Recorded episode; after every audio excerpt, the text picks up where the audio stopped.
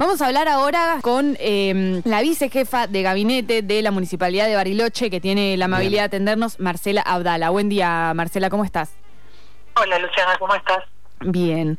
Bueno, atentos a lo que está pasando, ¿no? En esta nueva etapa, de alguna manera, que, que se abre para Bariloche, porque hasta lo que venía de pandemia, digamos, nunca habíamos pasado por una situación como la que estamos eh, actualmente atravesando.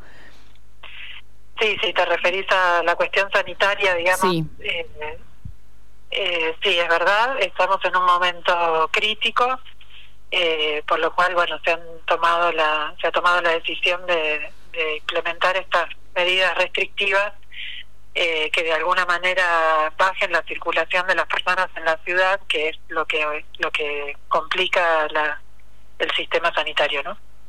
Claro, tal cual. Eh, ¿Cuál es eh, la, perspectiva del municipio con respecto a lo que vienen charlando con los distintos sectores, eh, bueno, tanto, eh, digamos, de los distintos niveles del Estado como los representantes empresariales, los representantes del, sistema de salud?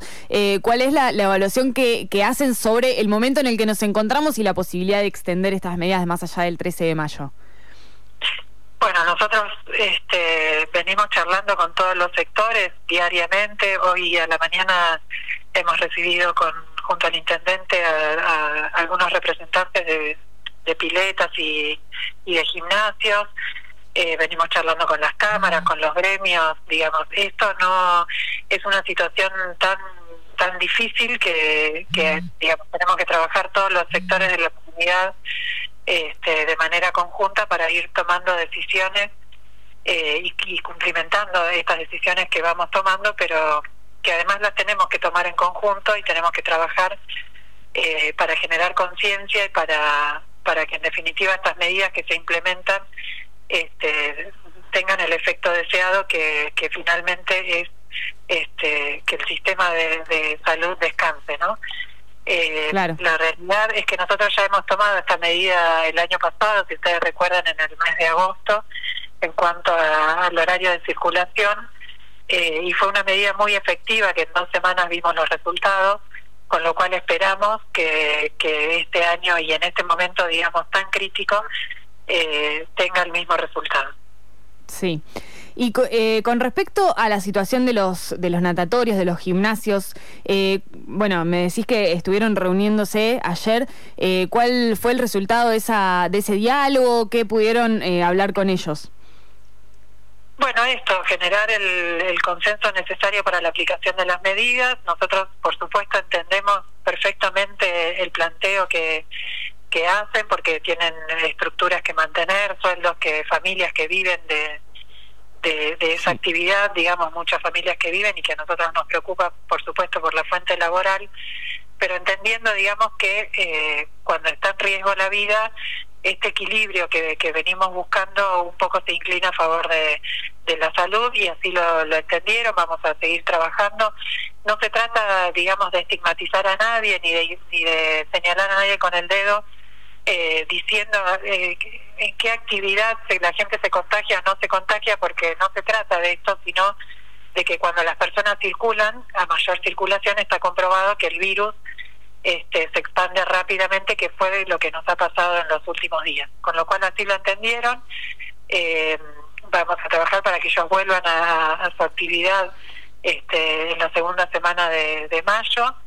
Eh, así que van a acompañar la medida y, y bueno, y así seguiremos trabajando con el resto de los sectores. Es muy importante que tomemos conciencia todos que si no bajamos la circulación, eh, más allá de que, porque digamos, el planteo siempre viene de todos los sectores, eh, es que en su actividad no se contagian, ¿no? Sí. Eh, y la realidad es que nosotros sabemos que en los lugares los protocolos se cumplen porque se fiscaliza, digamos, en los comercios se cumplen, en los restaurantes se cumplen, en los gimnasios, pero bueno, todo en, las clases también, los chicos, las maestras y demás, pero la realidad es que cada actividad que le sumamos a la, a la, a la ciudad genera un movimiento de gente entre actividad y actividad que hace que este el virus se disperse. Entonces, eh, nada, un poco tomando conciencia de eso, no hacer actividades que no que no necesitemos, digamos, no reunirnos socialmente, por eso también se ha implementado este corte a las 8 de la noche, un poco buscando eh, que cada persona que realice durante el día la actividad que necesita de ir a trabajar y demás, los que así lo puedan hacer, y luego vuelvan a sus casas sin reunirse con otras personas este, que generan tanto tanto eh, problema con el con la circulación del virus. Claro, totalmente. Bueno, estamos hablando con Marcela Abdala, la vicejefa de gabinete de la Municipalidad de Bariloche. Eh, bueno, una de las preocupaciones también tiene que ver con, y también en relación a los gimnasios natatorios, pero a otras actividades también, la, posibilidad de una asistencia económica. Eh, sabemos que, bueno, eso depende en mayor medida del gobierno nacional, pero ustedes también como representantes del Estado, en este caso, ¿están teniendo algún diálogo? ¿Hay alguna pista de que se pueda eh, implementar algún tipo de subsidio? ¿Tuvieron alguna charla en ese sentido con eh, otros niveles del Estado? Sí, el, intendente está permanentemente en contacto con con miembros del gobierno nacional. Eh, de hecho, el, lunes por la noche viajó a Buenos Aires eh, con representantes este, del, turismo estudiantil eh, y con los, gremios, digamos, que nuclean este, a, los, a, muchos empleados temporarios que están sin trabajo, que, que hay 3.000 personas que se han quedado sin trabajo y, bueno, como te decía al principio, nuestra mayor preocupación este, fuera de lo que es la cuestión sanitaria, que por supuesto tiene prioridad, son mantener las fuentes de trabajo en la ciudad, eh, con lo cual durante todo el día martes el intendente ha tenido reuniones en Buenos Aires, tanto con el Ministerio de Turismo como con el Ministerio de Trabajo, eh, un poco para, digamos, trabajar sobre, sobre distintos eh, subsidios que, que se están solicitando para la ciudad. Totalmente, y también, bueno, eh, ayer eh, Genuso habló con optimismo sobre la posibilidad de que eh, se pueda eh, bajar la cantidad de contagios drásticamente durante este tiempo y que la temporada de invierno tenga posibilidades de, existir, digamos, de acá a unos meses. Eso, en ese sentido se, se está, digamos, manejando el diálogo con los representantes del sistema de, del turismo.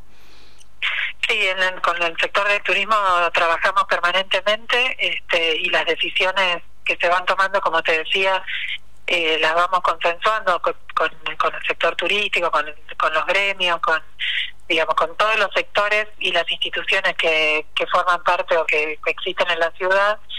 Eh, y es muy importante entender todos que Bariloche vive del turismo, que el derrame económico que significa la actividad turística para la ciudad es fundamental para mantener este, todas las fuentes de trabajo, no solo las familias que viven directamente de, trabajar en el turismo, sino aquellas que indirectamente eh, lo hacen, con lo cual tenemos que tomar conciencia de que hay que bajar la, la, la cantidad de, de, casos. Eh, tenemos que, viste, que poder este, sostener el sistema de salud, como lo hemos hecho hasta ahora, que ha podido dar respuesta en un año y, meses que llevamos viviendo esta situación de pandemia, eh, porque es necesario tener una temporada de invierno, que seguramente será típica, eh, pero es necesario tener esta temporada de invierno para, para toda la comunidad de Bariloche, no solamente para los que viven directamente del turismo. Tal cual. Bueno, eh, recordamos a la audiencia nuevamente, estamos hablando con Marcela Abdala, vicejefa de gabinete de la municipalidad. Eh, una última pregunta eh, más puntual que tiene que ver con lo que va a suceder la semana que viene, o por lo menos está anunciado, la audiencia pública para aumentar el costo del, del boleto. ¿Cómo se va a realizar esto? ¿Sigue en pie? ayer el intendente habló de que se iba a hacer de manera virtual. ¿cómo, ¿Cómo sigue esta situación? Sí, ya estaba pensado, digamos, este, hacerse de manera virtual porque eh, así se han hecho las anteriores también en, esta época de pandemia. Los protocolos no nos permiten, eh, por el aforo y demás, hacerla de manera presencial. Eh, así que, bueno, se, se va a comunicar en los próximos días este, la, la transmisión, de qué manera se hará, digamos, pero pero sí se va se va a hacer y se va a transmitir para que la gente pueda participar a través de, los canales virtuales. Se va a realizar entonces eh, el 4 de mayo a las 8 de la mañana, por lo menos por ahora, está eh, sigue vigente ese horario. Sí, está, se va a realizar el 4 de mayo a las 8 de la mañana. eh, no, no prosperó, por lo menos hasta ahora, el, el intento de modificar el horario para hacerlo más tarde. Eh, no, porque ya estaba cumplimentado el proceso y las publicaciones y demás. Eh, y además nosotros tenemos datos concretos sobre eh, que la realización de esta audiencia en horarios vespertinos no ha significado la mayor cantidad de participantes, sino por el contrario, este, los, los datos concretos y objetivos nos indican que aquellos que se han realizado en el horario de la mañana han tenido mayor cantidad de oradores y participantes. Y para hablarle más eh, directamente a los usuarios y usuarias de transporte, ¿cuánto eh, va a costar el boleto? ¿Cuánto piensa que puede costar? Bueno, no es una cosa que, pueda anticipártelo ahora porque es, un tema complejo que lleva mucho análisis de parte de los equipos técnicos. Eh, la audiencia pública es, una parte del proceso de revisión de la, de la tarifa eh, una vez que, ocurra y con todo lo, que podamos recabar de allí, de allí, de la audiencia pública, con los oradores y todas este, las exposiciones que, se, que allí se den, eh, los equipos técnicos empezarán a, trabajar, digamos, ya en un dictamen definitivo, este, que, que ese dictamen debe hacerse en el marco de la Comisión de Seguimiento del Transporte eh, y luego para que el Departamento Ejecutivo tome una, una decisión al respecto del valor de la tarifa. Bueno, Marcela Abdala, muchas gracias por atendernos. No, por favor, que tengas buen día.